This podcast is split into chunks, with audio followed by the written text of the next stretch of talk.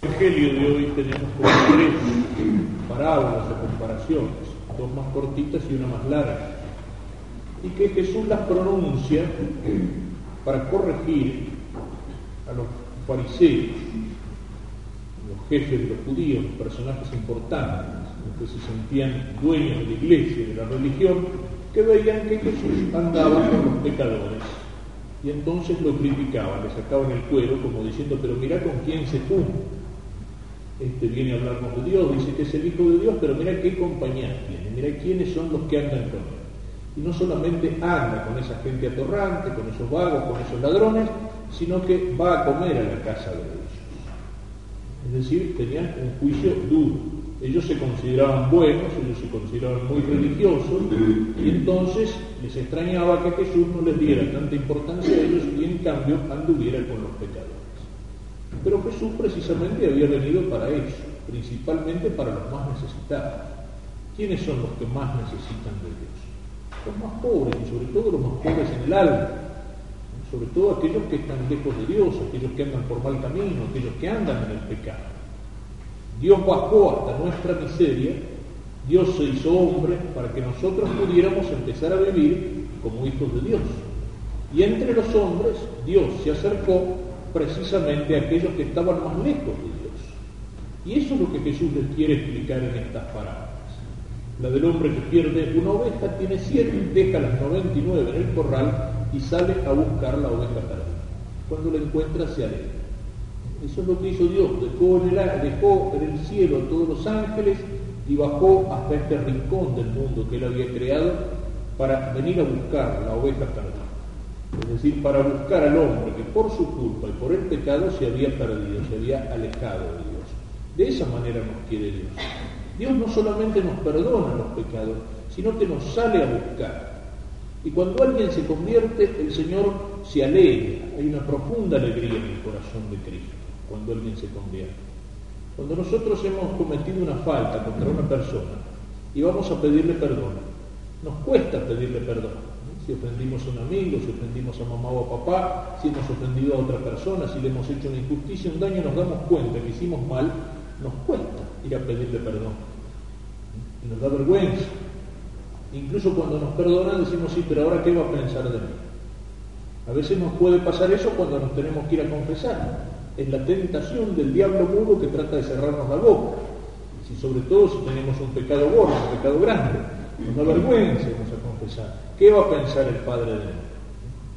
No, todo lo contrario. Dios perdona y Dios se alegra. Y mientras más grandes son los pecados de los cuales uno se arrepiente, mayor es la alegría en el corazón de Cristo. Porque Cristo está viendo entonces en ese pecador que se arrepiente, está viendo el fruto de la redención. Eso lo explica también con esa otra parábola, también breve, de la mujer que tiene 10 dracmas. La dracma era una moneda de mucho valor. Ahora nos cuesta entenderlo porque las pocas monedas que sobreviven por ahí no tienen ningún valor. Y en estos últimos tiempos casi ni los billetes tienen ningún valor y no sirven para nada, a menos que sean de dólares. Pero bueno, a esta mujer se le había perdido un billete de 100 dólares, digamos, y entonces revuelve toda la casa para encontrar. Y cuando lo encuentra, llama a las amigas. esa es la alegría de Dios cuando un pecador se arrepiente. Esa es la alegría. Cristo no se bajó hasta los pecadores para hacerse como ellos. Cristo llegaba hasta los pecadores, a los ladrones, a los borrachos, a las mujeres de mala vida, pero Cristo no para hacerse el pecador, sino para sacarlos del pecado. Cristo baja hasta nosotros para levantarnos. Él se hace hombre para que nosotros podamos ir al cielo, para que nosotros podamos ser hijos de Dios, para que podamos ser como Dios.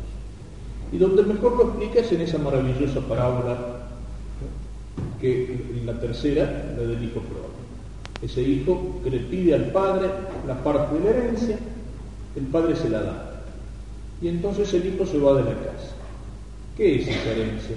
Todas las cosas que Dios nos ha dado. Esa es la herencia de nuestro Padre del cielo. Todas las cosas que Dios nos dio, pocas o muchas. Todas las cosas que tenemos y todas las cosas que somos. Dios nos la dio como una herencia, como algo que tenemos que saber utilizar bien. Pero nosotros lo podemos utilizar mal. Dios no hizo las cosas malas. Nosotros podemos usar mal las cosas que Dios hizo. Nosotros usamos mal las cosas que Dios hizo. Dios no hizo ninguna cosa mala. El pecado es cuando el hombre usa mal y ensucia las cosas que Dios ha hecho buenas. Un cuchillo puede servir para cortar la comida o puede servir para cortarle el cogote a una persona, ¿no es cierto? Pero el cuchillo no es malo. Nosotros lo usamos mal si usamos un cuchillo para eso. ¿Eh? Nosotros podemos, Dios nos dio la lengua y nos dio la palabra. Podemos usar la lengua para decir mentiras, para hablar mal de otras personas, para decir malas palabras y podemos usar la lengua para decirle a mamá que la queremos y usar la lengua para rezar y para decirle a Dios cosas buenas y para decir la verdad. La lengua no es mala, nosotros la podemos usar mal. Y eso pasa con todas las cosas. ¿La plata es una cosa mala? No, la plata que se gana honradamente trabajando que sirve para llevar adelante una familia es una cosa buena y Dios la bendice. Pero ¿cuántas porquerías son capaces los hombres de hacer por unos pocos pesos? ¿Eh? Mentir, robar, engañar, falsificar productos, no pagar las cuentas, no pagar el salario que deben. ¿Cuántas porquerías son capaces los hombres por unos pocos pesos? ¿Y eso por qué? ¿Porque es algo malo? No, porque nosotros usamos mal de eso. ¿El vino es una cosa mala? No, el vino alegra el corazón del hombre, dice la Sagrada Escritura, y Cristo tomaba vino. Pero una cosa es cuando uno toma demasiado vino, cuando uno se emborracha, cuando uno pierde la cabeza, cuando uno vuelve a casa para golpear a la mujer o los hijos.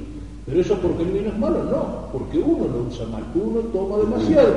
Y eso es el pecado. El pecado es usar mal las cosas que Dios hizo buenas, la herencia de Dios. Gastamos la herencia de Dios como este hijo pródigo que en lugar de usar la herencia del padre para trabajar y para seguir adelante, se la gastó en farra y se quedó en la casa se fue de la casa del Padre. Eso es el pecado. San Agustín dice que el pecado es volverle las espaldas a Dios y poner el corazón en las criaturas. Es olvidarnos de Dios y poner nuestro corazón en las cosas de aquí abajo. El pecado es eso, dejamos de mirar hacia arriba, de mirar hacia el cielo, de mirar hacia Dios, de tener en nuestra vida un punto, un camino que nos marca siempre más arriba, más alto, siempre mejor, siempre más adelante, y en vez de mirar hacia Dios, miramos hacia las criaturas. Hacemos como el chancho que mete el hocico ahí entre el barro y la portería para comer un zapallo podrido. Eso es lo que hacemos cuando pecamos. Devolvemos las espaldas a Dios y nos metemos, metemos todo nuestro corazón en las criaturas mal amadas en lugar de Dios. Y entonces este hijo se fue, vivió de par hasta que se le acabó la plata. Mientras tenía plata, tenía muchos amigos.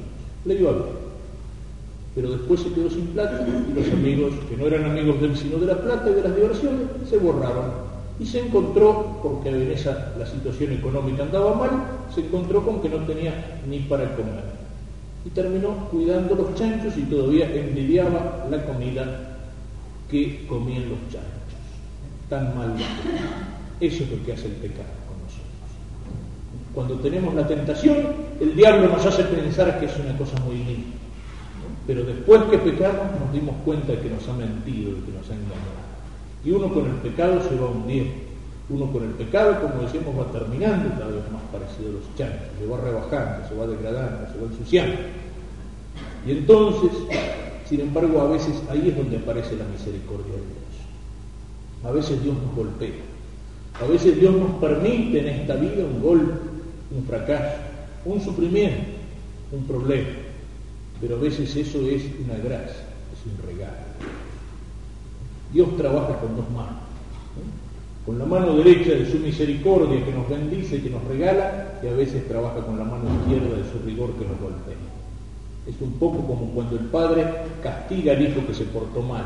¿Por qué lo castiga? ¿Porque no lo quiere? Al contrario, le pega porque lo quiere y porque quiere que sea un hombre derecho, porque quiere que no haga más macán, porque quiere que aprenda. Dios a veces nos castiga para que aprendamos, porque nosotros somos como chicos traviesos y caprichosos y maleducados. Y a veces necesitamos que Dios nos sacuda un poco. Y ahí es donde a veces encontramos la misericordia de Dios.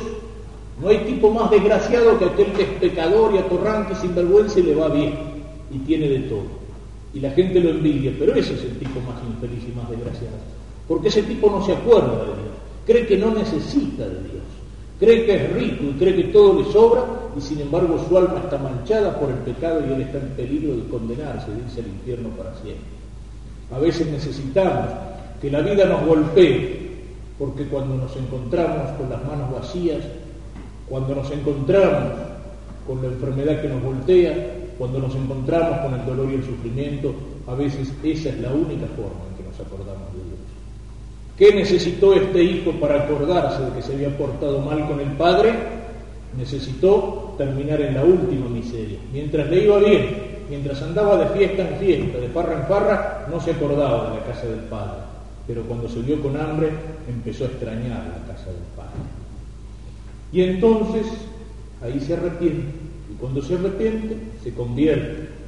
Decíamos antes que el pecado es volverle las espaldas a Dios y poner nuestro corazón en las criaturas de una manera desordenada.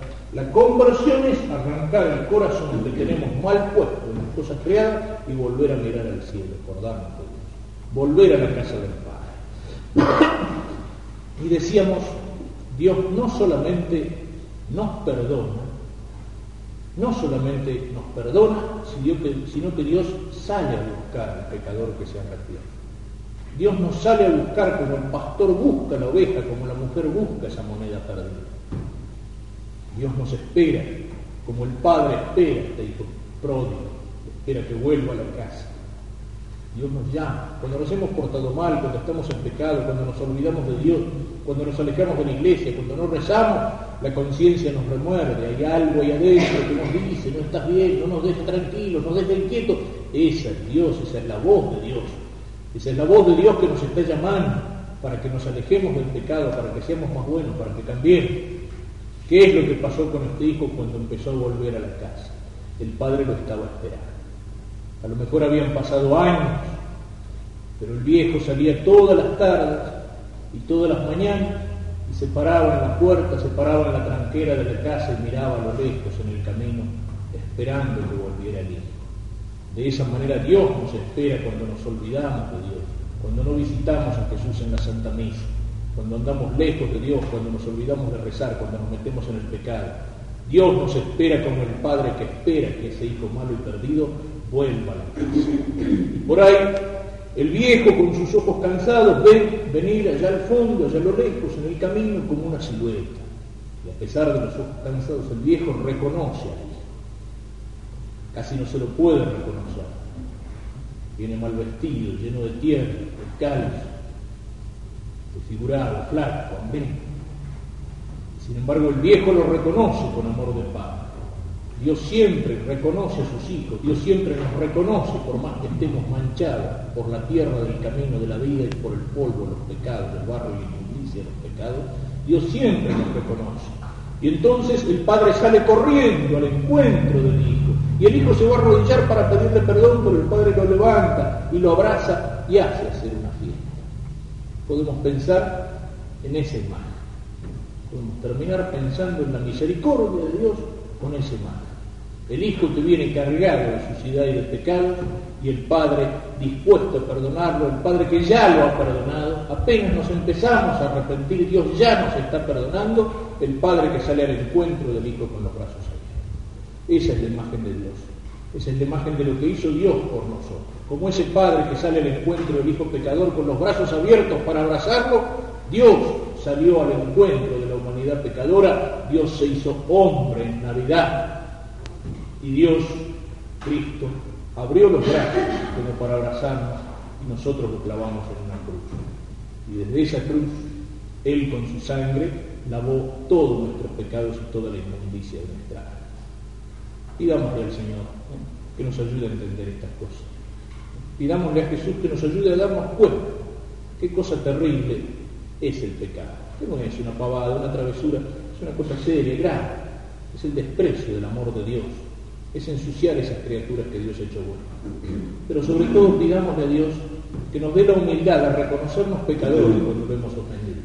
De no creernos como los fariseos justos, buenos, que no tenemos necesidad de pedir perdón ni de confesarnos, de que no somos como esos otros. No, pidámosle al Señor que nos dé la humildad de reconocernos pecadores y por más grandes que puedan ser un día nuestros pecados, que nos ayude a confiar siempre en la misericordia de ese Padre que aunque estemos lejos, nos espera, nos ama, nos llama, sale a nuestro encuentro con los brazos